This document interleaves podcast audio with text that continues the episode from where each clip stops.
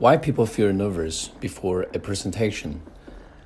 To be honest, I don't really understand this because whenever I stand on the stage, I never have a stage fright.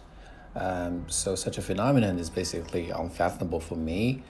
Um, but I would like to take a guess. First of all, I think people feel nervous because they are not well prepared. Uh, suppose you have practiced something thousands of times and it has become your muscle memory. When you stand on stage, everything will just become automatic process. Um, another reason, apart from the, the previous one that I just talked about, is that um, people don't want to make monkey out of themselves. Um, when you get humiliated on the stage publicly by like hundreds of people, maybe your your self esteem gets hurt. That can uh, dismantle your confidence for some future challenges.